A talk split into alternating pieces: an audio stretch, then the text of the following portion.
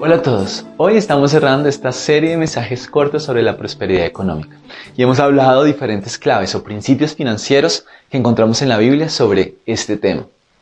Por ejemplo, hemos dicho y hemos entendido y dejado claro que todo es de Dios y que proviene de Él, que nosotros solo somos administradores de sus recursos, que entonces debemos más bien ser diligentes, que no debemos endeudarnos, sino ser previsivos y ahorrar, que no debemos ser codiciosos, sino más bien generosos. Bueno, pues hoy queremos hablar de un último principio. Se trata de la satisfacción o el contentamiento.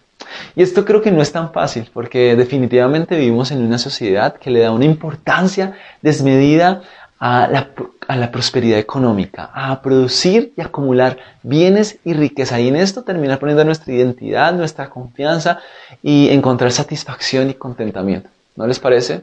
¿Te ha pasado a ti? Bueno, pues en la carta que Pablo le escribe a los filipenses, en el capítulo 4, versículo 11 al 13, él habla sobre este tema. Acompáñenme a leer. Dice, versículo 11, segunda parte, he aprendido a estar satisfecho en cualquier situación que me encuentre.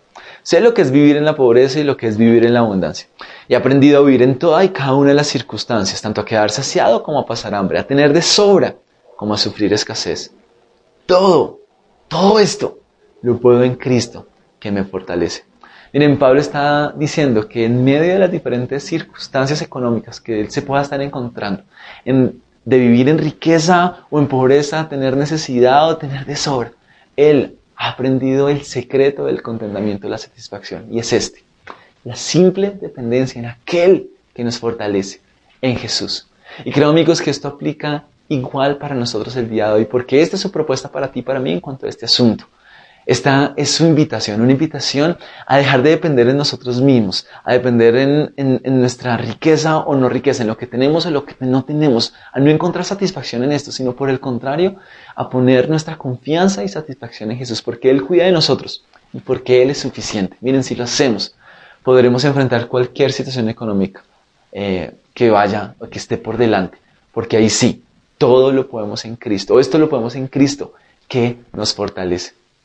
Definitivamente, qué bueno es poder aplicar todos esos principios bíblicos sobre la prosperidad, esos principios financieros que encontramos en la Biblia. Hagámoslo, apliquémoslo y nuestra vida en esta área será diferente. Un gran abrazo y que Dios los bendiga. Disfruta de más reflexiones en nuestro canal de YouTube. Suscríbete y activa la campanita de notificaciones.